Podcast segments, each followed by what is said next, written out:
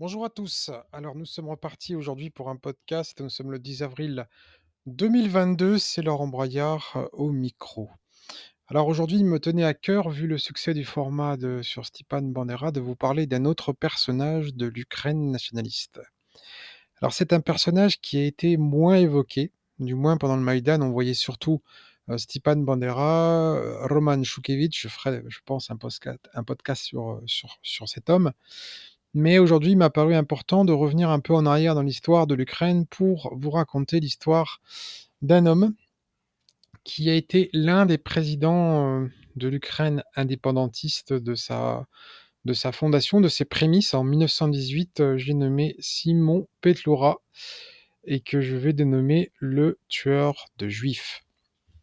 Alors, bien sûr, j'en choquerai beaucoup, mais je vais raconter une histoire qui n'est pas celle des médias. Il y a eu un très, très, très important combat autour de ce personnage historique que j'appellerais de négationnisme ou en tout cas de révisionnisme autour de Simon Petlura. Il est très important de parler de lui parce qu'il explique beaucoup de choses et si l'on nous dit aujourd'hui qu'il n'y a plus, qu'il n'y a pas, que ça n'existe pas euh, d'antisémitisme en Ukraine, je vais démontrer ici que un des fondements justement de l'Ukraine, c'est justement l'antisémitisme. Et que euh, ce n'est pas parce que des juifs ou un juif euh, est à la tête d'une nation, d'un pays, que le pays est forcément euh, non antisémite et libre de toute force, on va dire, antisémite, fasciste, néo-nazi, racialiste. Mais revenons à notre Simon Petlura. Donc c'est un personnage que en France, euh, quasiment personne ne connaît. Personne ne connaît. Et pourtant, cet homme a été euh, et est enterré euh, justement en France. Il est mort en France, il a vécu en France. bien sûr, il n'y est pas né. Sinon, il ne serait pas sans doute dans ce, dans ce podcast. En tout cas, lui est né russe en 1879 dans une province ukrainienne d'une petite famille d'entrepreneurs assez modestes.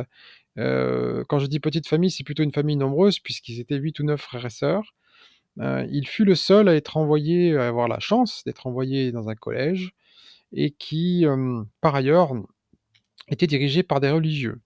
À cette époque de l'Ancien Régime, et d'ailleurs on pourrait faire la comparaison avec la France, euh, les religieux sont évidemment les enseignants dans la plupart du temps pour cette école qui est euh, euh, souvent payante quand même, gratuite évidemment pour les plus petits, mais quand on atteint le niveau du collège, il faut quand même des ressources. Donc la famille Petlora enverra son, son garçon au collège, puis il ira ensuite au séminaire. né en 1879, Petlura va suivre une trajectoire comme beaucoup euh, des penseurs de cette époque, euh, qu'on parle de, des Ukrainiens nationalistes ou de beaucoup d'autres nationalistes euh, dans tout le pays. je parle donc là de la Russie, de l'Empire russe, avant la Révolution il va devenir un des chefs les plus importants euh, du nationalisme ukrainien. Il suit euh, donc ses études, il va être expulsé du séminaire parce que il va être un des membres fondateurs du Parti révolutionnaire euh, socialiste ukrainien, qui est un parti. Alors le socialisme, je tiens à dire, je fais une parenthèse, que le socialisme à l'époque n'est pas celui, évidemment, hein, qu'on connaît en France de la gauche caviar, mitterrandiste ou hollandiste. Le socialisme à l'époque, c'est celui qui est révolutionnaire, qui combat pour des idées. Il n'y a pas encore l'apparition, on va dire, du communisme. Euh, le socialisme rassemble plusieurs familles, plusieurs euh, courants de pensée euh, qui pensent que la société doit changer et qui apportent des solutions, des idées sociales et qui, évidemment, contrebalancent, combattent une, forme qu'on va appeler libérale de, de société, qui sera plutôt appelée plus tard le capitalisme. C'est dans cette lutte politique de l'époque que les socialistes ont gagné en importance, mais se sont divisés à travers euh, l'histoire, surtout après la Commune de Paris. La Commune de Paris, en 1870-71, a été écrasée donc, par euh, les forces réactionnaires, euh, libérales et également républicaines de l'époque. Quand je parle de république, je parle d'une république bourgeoise, bien entendu c'est celles qui existent actuellement en France, et qui vont écraser donc cette forme révolutionnaire du socialisme. À partir de là, il va y avoir des mouvements qui vont s'écarter. On va avoir euh, dans la fin du 19e siècle, la naissance de l'anarchisme, puis la naissance du socialisme, et plus tard, on va voir se former, notamment en Russie, des camps qui sont, par exemple, les sociaux-révolutionnaires, mencheviks, et également les bolcheviks. Voilà, donc notre Simon Petlura est un socialiste de l'époque qui est également un nationaliste. C'est dans, ces conditions qu'il va traverser dans 1879, 1900, fondateur de ce parti socialiste euh, ukrainien. Il a très vite des ennuis puisqu'on est dans les remous, euh, la fermentation des idées en Russie qui va mener d'abord à la révolution de 1905. Il est inquiété un peu avant. Il travaille comme bibliothécaire, c'est un homme de plume, bibliothécaire, puis sera journaliste, écrivain, va beaucoup écrire dans toute cette période qui va à peu près de 1900 à 1918. Il fera de la prison avant la Révolution, en 1903-1904. Euh, et puis on le trouve euh, très rapidement, euh, voilà, c'est au moment de la, de la, Révolution, à Kiev, il est l'un des personnages les plus importants. Alors que se passe-t-il à Kiev? Nous sommes donc en février 1917 quand la Révolution éclate. Cette révolution va finalement se dérouler dans un premier temps dans l'armée. C'est parce que l'armée est fatiguée et a été décimée, mal équipée, que le pays euh, a faim, que la Russie euh, a finalement mal organisé euh, ses ressources, ses ressources ont été mal utilisées. La Russie était également pas préparée. C'était aussi un pays qui aurait eu besoin de réformes qui n'avaient pas été faites à temps. Il y a eu beaucoup de problèmes dans un régime, celui de Nicolas, régime tsariste, qui finalement était une, société euh, avec un autocrate, avec des traditions ancestrales, avec une sorte de paralysation, en tout cas, euh, voilà, une Russie figée dans le temps et qui se trouvait dans cette révolution industrielle et en mouvement, et qui par ailleurs avait connu certains traumatismes, comme par exemple la défaite contre, contre le Japon, une défaite euh, traumatisante, puisque le Japon avait toujours été considéré comme pays mineur, et c'était la première fois qu'une qu'une nation, une grande nation européenne et chrétienne, était vaincue par un empire, euh, par, un, par un royaume, par un empire euh, asiatique, considéré à l'époque justement comme partie négligeable. Donc cet, état des choses fait que Petlura, en 1917, voit certainement la révolution d'un bon oeil. Elle va apporter des changements assez radicaux. Cette armée se délite, l'Ukraine est occupée. Elle est occupée par l'Allemagne et les Austro-Hongrois qui installent finalement assez rapidement à partir euh, qui vont installer plus tard un Etmana cosaque, le cosaque de Skoropadsky. Peu de temps avant, en janvier 1918, euh, 100 ans après la révolution bolchevique, que la Russie va changer et peut se déliter, les Ukrainiens, dont Petlura, vont tenter euh, la proclamation de l'indépendance. Elle arrive en janvier 1918. Ce jour-là, euh, donc euh, Simon Petlura n'est pas président, le premier président, mais en tout cas, il en sera le troisième, très rapidement d'ailleurs euh, dans, dans la même année, et va devenir surtout le chef de cette armée nationaliste ukrainienne. Alors, janvier 1918, cette proclamation, ils sont chassés finalement par les Allemands en avril qui installent l'Etmana cosaque de Skoropadsky. Ils veulent contrôler l'Ukraine pour des raisons essentiellement de ressources. Novembre 1918, ce sera finalement la défaite allemande et le repli très très euh, rapidement. L'Etmana cosaque est détruit, Skoropadsky s'enfuit en Allemagne et l'Ukraine finalement devient un immense champ de bataille pour la révolution russe entre différentes forces. Ce qui va faire finalement la notoriété et la primauté de Simon Petlura, c'est avant tout le fait qu'il a organisé une force armée, un bataillon, et que ce bataillon va lui servir déjà à contrecarrer, dans un premier temps, un plan d'attaque, un coup d'État bolchevique euh, à Kiev.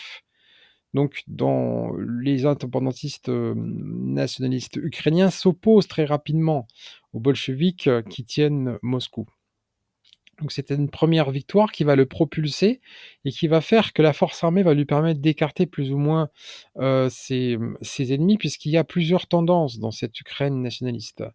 Il y a ceux qui voudraient composer avec les bolcheviks et qui sont proches du socialisme ou des mencheviks ou même des bolcheviks de Russie. Il y a ceux qui ne veulent pas composer avec ces gens-là. C'est le cas par exemple de Simon Petloura, et qui vole une, indépendance qui pourrait être d'ailleurs garantie par les Alliés, assurée par les Alliés. À ce moment-là se profile petit à petit, surtout après la seconde bataille de la Marne, mars-avril 1914, 1918, pardon, une victoire des Alliés.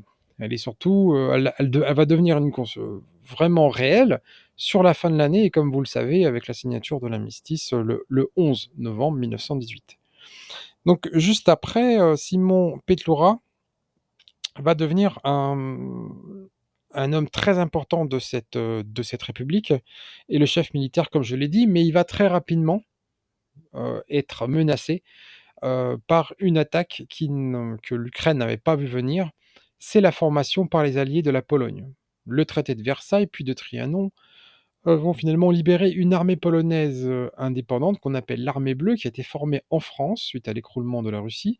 Les Français ne devant plus ménager la Russie ont décidé d'armer des Polonais dans une armée polonaise qu'on appelle l'armée bleue, puisqu'elle est équipée de la capote bleu horizon dans l'armée française et des casques Adrian et du matériel français. C'est une armée nombreuse de 100 000 hommes qui sont renvoyés en Pologne et qui vont être finalement encadrés et commandés par le maréchal président Pilsudski. Alors Pisulski va lancer cette armée, donc bien sûr en faisant hurler les alliés, notamment Churchill, déjà à l'époque, donc l'Empire britannique, également la France, sur l'Ukraine. Donc les indépendantistes vont rapidement être vaincus, perdre Kiev. Euh, ils sont deux armées, une qui est à Ivano-Franco, une autre à Kiev. Ils les rassemblent, ils sont divisés. Il y a ceux qui veulent combattre les Polonais, ceux qui veulent finalement plier devant les Polonais. Et Petlura va choisir, alors que ses troupes sont encerclées par des forces hostiles, il faut se rappeler qu'il n'y a pas seulement que les Polonais, mais il y avait aussi les Blancs, de Denikin et Wrangel, qui seront vaincus par les bolcheviks. Il y avait les bolcheviks, bien entendu, de Lénine et Trotsky, mais aussi euh, les forces de Nestor Martno, une armée verte dont je parlerai un peu plus tard dans un autre, dans un autre podcast, excusez-moi, euh, euh, un peu plus tard. Donc Simon Petlura va être un des partisans de puisque nous sommes vaincus, puisque la Pologne occupe les deux Galicies, puisque nous n'avons plus le choix, autant choisir finalement l'ennemi le moins pire et le plus proche de nous, et va choisir la coopération avec la Pologne. Donc dans ce, cette Pologne-là, qui a été recréée, donc a, a, été créée sur les débris d'un empire euh, qui est donc l'empire allemand et l'empire austro-hongrois. La Galicie occidentale et orientale euh, était dans l'empire austro-hongrois avant la guerre. Cette Pologne est formée des anciens territoires, donc pris sur ces deux empires, et évidemment sur la Russie. La capitale, à, à l'époque, en 1914, Varsovie était dans l'Empire russe, selon euh, ce qui avait été décidé depuis très longtemps par les différents partages de la Pologne en 1772, 1792 et 1795, puis bien sûr avalisé par le Congrès de Vienne en 1815. Donc à partir de là, Simon Petlura, lui, a choisi l'alliance avec la Pologne. Euh, il est vrai que cette alliance peut paraître un petit peu, peut paraître prometteuse, puisque les Polonais sont vainqueurs partout, ils sont bien armés, ils ont environ 200 instructeurs français qui les entraînent, qui les conseillent. Il faut savoir que le général Végan est un de ses conseillers. À l'époque, je crois qu'il est colonel euh, de mémoire, peut-être général, et qu'il a un aide de camp d'ailleurs dans ses bagages qui n'est autre que Charles de Gaulle.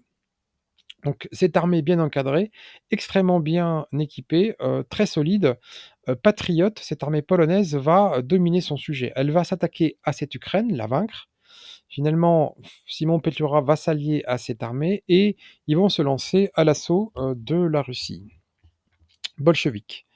Donc c'est euh, un, peu le petit poussé qui s'attaque euh, finalement à, un grand empire, mais il faut se rappeler que cet empire a déjà été bousculé par les Allemands et les Austro-Hongrois, très affaibli, qu'il a éclaté en deux révolutions, d'abord celle de février 1917, puis le coup d'État bolchevique de, octobre 1917, et que cet empire n'existe plus, qu'il est craque de tous les côtés, que les, pays baltes bougent et veulent leur indépendance, et ils vont l'avoir, que la Finlande bouge et veut son, veut son indépendance et va aussi l'avoir, que la Géorgie bouge, bon, elle n'aura pas son indépendance, mais elle va euh, la tenter, du moins l'empire est en train de craquer de tous les côtés, et euh, partout où il y a des nationalismes, ces nationalistes vont tenter la chance de l'indépendance.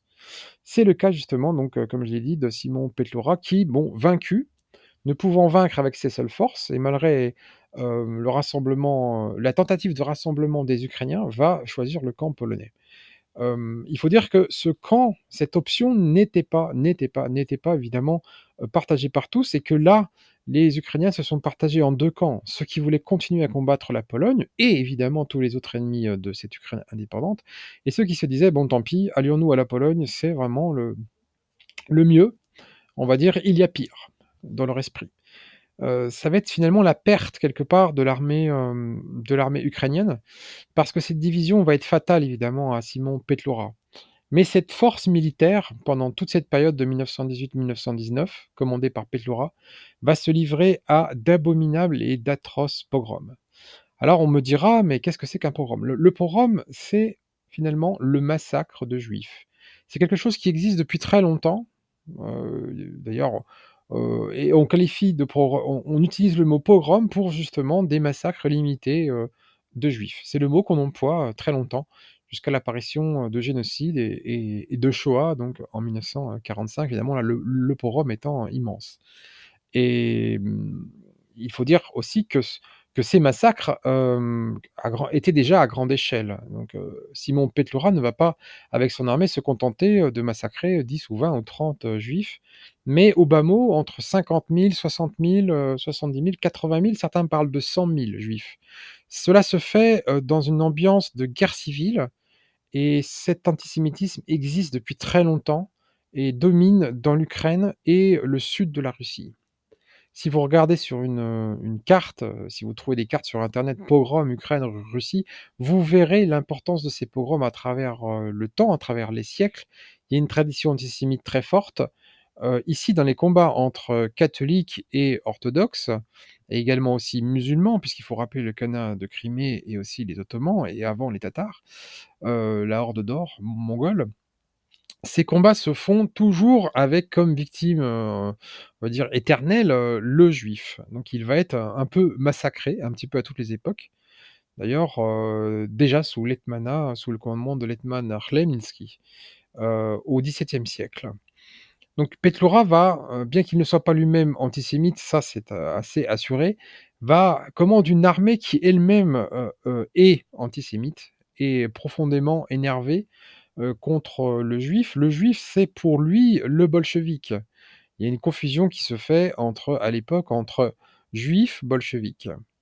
Donc les bolcheviks sont juifs, le juif donc est bolchevique, le bolchevique tue de l'ukrainien un nationaliste, donc il faut tuer le juif.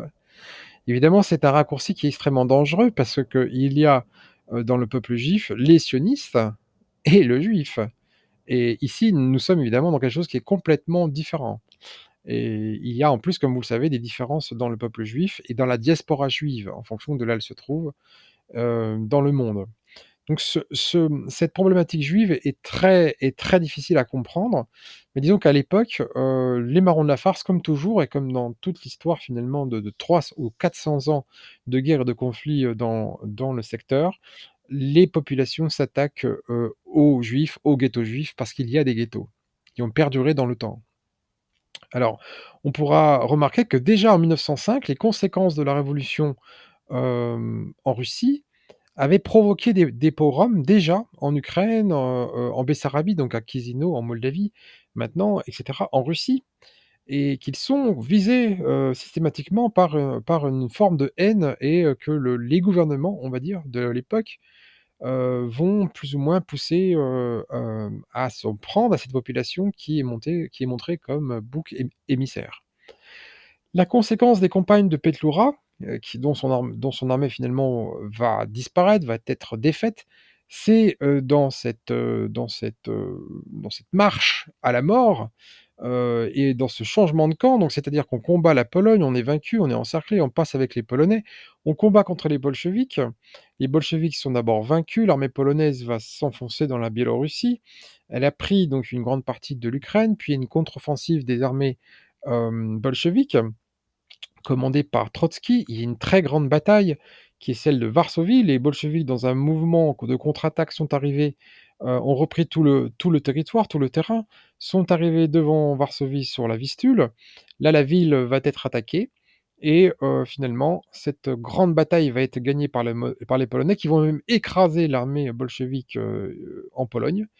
Il faut dire aussi que pour la petite histoire, heu, et je le raconte, j'aime à le raconter, c'est que cette armée commandée par Trotski, le chef de l'armée rouge et aussi son créateur, va échouer à cause d'un personnage qui s'appelle Staline.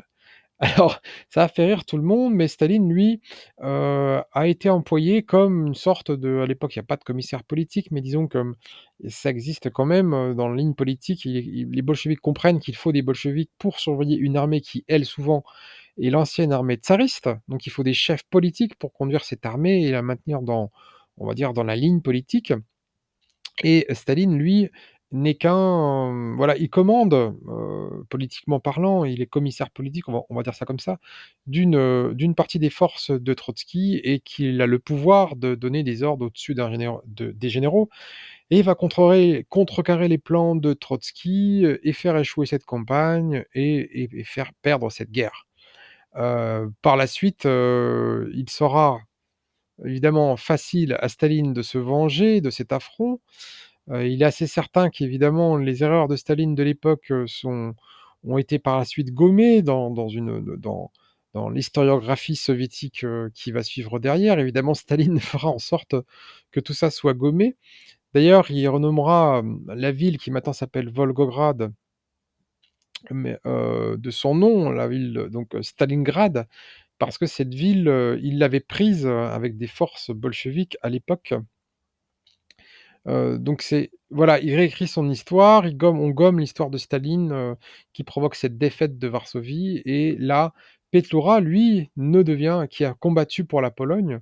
La Pologne va être finalement victorieuse, va garder l'Ukraine, va garder son indépendance, a repoussé les bolcheviks. En 1923, il y a la conférence des ambassadeurs.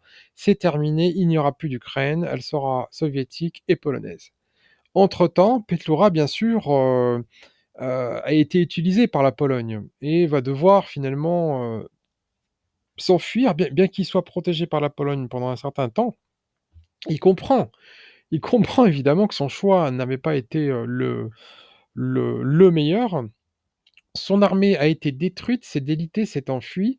Lui-même est en Pologne pendant que les débris de son armée mèneront encore une campagne dans, l'hiver novembre 1921.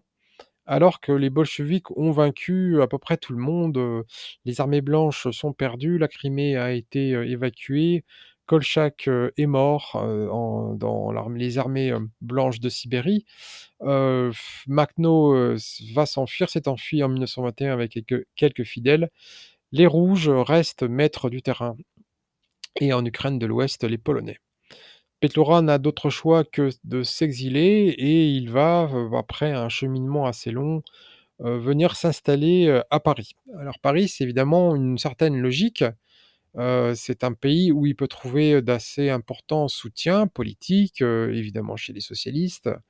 C'est un pays, libéral, c'est un pays allié, c'est un pays qui n'est pas hostile, qui n'a pas fait attention au nationalisme ukrainien, mais qui n'a qui a été choqué par, les exa les exactions de son armée. Donc heu, Pétlourat se fait petit et va vivre plusieurs années, à peu près entre 1922-23, heu, jusqu'en 1926 à Paris. Ses activités sont essentiellement celles de l'écrivain, de l'activiste et il doit quand même se faire assez petit parce qu'il est dans un pays où, évidemment, il n'est pas, le bienvenu parmi, de certaines forces politiques. Heu, c'est ainsi qu'un homme qui s'appelle, heu, Samuel Schwarzbard va le découvrir. C'est un anarchiste, heu, il est également juif, il vient aussi de Bessarabie et il se rappelle très bien les exactions terribles commises par l'armée de Pétlourat et il va tirer, vider son chargeur de revolver, sur Pétlourat, qu'il va tuer sur le coup, en pleine rue de Paris. Nous sommes en 1926. Cette affaire va, heu, être très importante à l'époque dans les journaux. Elle va défrayer la chronique et déclencher un procès mémorable qui sera vite, heu, vite, très vite enterré. Parce qu'il se passe, heu, 2 ou 3 choses très importantes ici.